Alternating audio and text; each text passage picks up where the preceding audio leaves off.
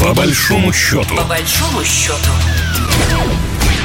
Здравствуйте, в студии Екатерина Шевцова. Это программа «По большому счету». Наша программа о самых актуальных экономических новостях, которые касаются нашего союзного государства. Заместитель премьер-министра Беларуси Петр Пархомчик дал интервью телеканалу «Беларусь-1», в котором рассказал о реализации инвестпроектов с Россией в сфере импортозамещения. По словам вице-премьера, на сегодняшний момент согласовано 14 инвестиционных проектов с Российской Федерацией. Он также отметил инвестпроекты, реализуемые в банковской сфере. Вот об этом мы и поговорим в нашей сегодняшней сегодняшней программе. У нас на связи главный научный сотрудник, руководитель Центра белорусских исследований Института Европы Российской Академии Наук Николай Межевич. Николай Маратович, здравствуйте. Добрый день. Что за новый экономический план? Как я понимаю, э, этот план стартовал, и его начали разрабатывать после поручения президентов Беларуси и России. Да, э, действительно, на последней встрече двух президентов – обсуждались не только вопросы военно-политические. По понятным причинам, военно-политическим вопросам Польша, ЧВК, Вагнер уделялось ну, очень много внимания. Но на самом деле, когда встречаются э, два э, первых лица, э, то обсуждаются всегда экономические вопросы. То есть потом это так или иначе становится ясно. Даже если об этом в официальном коммюнике не написано, потом это становится ясно через поручение органам власти и управления в Москве и Минске. И сейчас произошло э, ровно э, то же самое.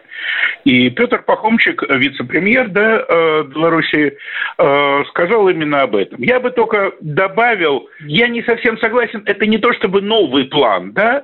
Первый раз э, два президента э, заговорили о интеграции и импортозамещении лет 8-9 назад. И движение в этом направлении э, началось э, тоже задолго до, ну, скажем, такого рубежного э, года, как ковидный год первый, да, Просто сейчас уже, во-первых, видны положительные, позитивные достижения, да, связанные с этим процессом. Вот смотрите, у нас в 2022 году Республика Беларусь впервые в нашей 32-летней истории как двух независимых государств свела торговый баланс с плюсом. Ну, то есть проще говоря, белорусы немножко больше продали, чем э, купили. Это э, уникальное событие, и белорусская оппозиция, сбежавшая в Варшаву и Вильнюс, сточила все зубы под ноль от скрипа да, и скрежета. Но это так. И для белорусов это очень важно, потому что оказалось, что несмотря на то, что энергоносители они покупают – пусть недорого, но покупают, они могут свести баланс в плюс на других товарах. Начиная, извините, от белорусских чипсов, тут промышленной интеграции не так много, и заканчивая белорусскими автобусами. А вот тут уже, безусловно, промышленная интеграция. И еще один момент. Времена, когда воевали луком и стрелами, прошли. Это, может быть, четвертая мировая война будет опять луком и стрелами, да? А третья, безусловно, она э, предполагается в несколько ином формате. И надо отметить, что в те годы, когда у нас значительная часть промышленности, в том числе военной, была растащена, ну, будем называть вещи своими именами, э, в Республике Беларусь к власти уже пришел Лукашенко, и он промышленность берег. Вот как рачительный хозяин, даже то, что не используется сейчас, сберегается на будущее. И это очень помогло республике в последующие годы. И, конечно же, помогает сейчас, когда э, выяснилось, что все эти промышленные мощности, может быть, не самые эффективные, может быть, в чем-то хуже южнокорейских, в чем-то уступающих германским, но это зато свои мощности, которые есть в рамках союзного государства мощности все эти, я просто добавлю, э, они же все нам знакомы, ведь это же было наше общее, условно говоря, советское хозяйство. Во-первых, надо создавать с нуля, во-вторых, здесь понятное и, может быть, кому-то даже знакомое, э, я не знаю, оборудование и стандарты работы. Конечно. Э, в Ленинграде был такой город, и в Минске было два родственных производственных объединения. В Ленинграде оно называлось, ну, соответственно, по первой букве ЛОМО, Ленинградское оптико-механическое объединение. В Минске называлось БелОМО, Белорусское оптико-механическое объединение. К сожалению, с ленинградским объединением произошли вещи нехорошие. Я знаю, кто, где, как, да, э, к этому приложил руку, но эта передача не об этом, да. Поэтому я могу сказать, что с ЛАМО по-прежнему проблемы, собственно, его нет, да. А Беломо работает. А выяснилось, что очень многие вещи, начиная от обычного прицела и бинокля, и заканчивая более сложными компонентами, можно производить только на предприятиях такого цикла. Разумеется, когда их строили в Советском Союзе, и строили не только из соображений бинокля театрального, но и из каких-то других. И вот то, что в Беларуси он остался, ну, безусловно, повышает, ну, я бы сказал, и политический авторитет э, республики, и руководство республики, и экономические возможности. Это вот только один маленький пример.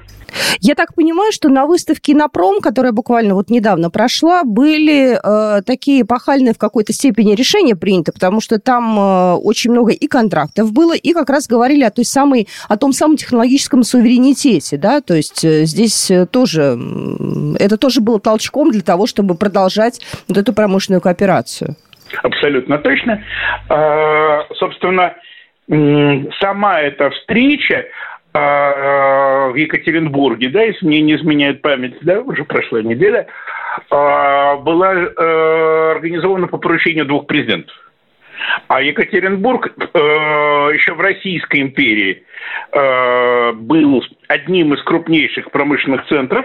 Промышленность осталась там и сегодня – так что нам есть что показать, точнее, было что показать, да, э, и белорусам было что привести. Так что, да, вы правы, все, все эти последние события и решения связаны, конечно, и с э, выставкой. Знаете, о чем подумала? Время сейчас непростое, идет специальная военная операция, и многие силы брошены на оборонку, э, что логично и в России, и в Беларуси. Э, сможем ли мы, условно говоря, воевать, ну, в кавычках, на двух фронтах, то есть и на экономическом, и на реальном? То есть эм, хватит ли сил у нас? Ну, здесь, собственно, никакого выбора-то у нас нет. Э, если мы не будем э, воевать на двух фронтах, то тогда, э, ну, да, давайте позвоним Зеленскому, скажем, что мы отдадим ему Кубань, Воронеж, Белгород, Ростов и Курск. Может, он, так сказать, согласится на такие условия. Но не бывает современного военного конфликта, а у нас не совсем военный, а военно-политический конфликт, без конкуренции в экономической сфере.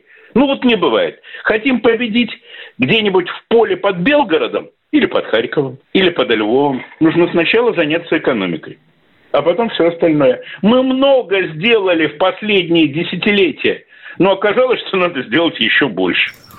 Э, те самые 28 союзных программ, тут тоже ведь процесс идет не так быстро, возможно, как хотелось бы, тоже есть некие отставания и так далее. Ведь они многие касаются как раз экономики, там больше про это. Ну и, кстати, и там ну, ну, есть и вещи, которые касаются законодательства, сближения наших законодательств, чтобы, опять же, развивалась экономика, что проще было там сертифицировать или иные э, какие-то наши совместные, возможно, разработки. Э, да, с программами э, нас немножко погубил, но не погубил, нет, создал нам проблемы, э, наша склонность э, к большому широкому замаху. Может быть, на каком-то этапе стоило начать не с 28, а с 8, или с 9, или с 7, потому что у нас э, и у белорусов в определенной степени похожая ситуация. Кстати, об этом Александр Григорьевич Лукашенко тоже говорил. Людей мало. Даже не в деньгах проблема людей мало, подготовленных, а, неэффективных менеджеров, а промышленников мало, настоящих. То, что когда-то называлось красными директорами. Но те последние сохранившиеся с советской эпохи красные директора, им за 70 глубоко. Вот те люди, которые, ну, как-то напоминали Устинова, Косыгина, Ванникова, которые обеспечивали войну тыл, Потому что героизм на фронте, ну, мало вероятен, если у вас одна трехлинейка на два гудериановских танка. Это сразу стало ясно в 41-м. Знаете, я понимаю, что, наверное, у нас вот, видимо, характер такой, да, что мы э, собираемся и концентрируемся только в условиях э, какой-то сложной опасности. Я думаю, это характерно для многих, но для нас особенно. Да, то есть, когда у нас все хорошо, мы расслабляемся. Когда у нас все сложно, мы начинаем работать с устроенной силой и принимать правильные решения. Вот, наверное, тот самый случай, когда нужно нам очень-очень сильно сейчас, наверное, ускорять процессы. Абсолютно точно, да. Ну, вот, к сожалению, так получилось. Мы такие, но мы, э, задержавшись на старте, в большинстве случаев проводили достаточно быстрый процесс преодоления вот этого отставания. Вот очень хотелось бы, что сейчас э, консолидация наших и белорусских усилий помогла решить эти все проблемы. Ну, о консолидации, о каких-то точечных историях мы будем рассказывать в нашем эфире. Спасибо большое, Николай Маратович. До свидания. Спасибо. Николай Межевич сегодня был в нашей программе «По большому счету». Главный научный сотрудник, руководитель Центра белорусских исследований Института Европы РАН. Программа произведена по заказу телерадиовещательной организации Союзного государства.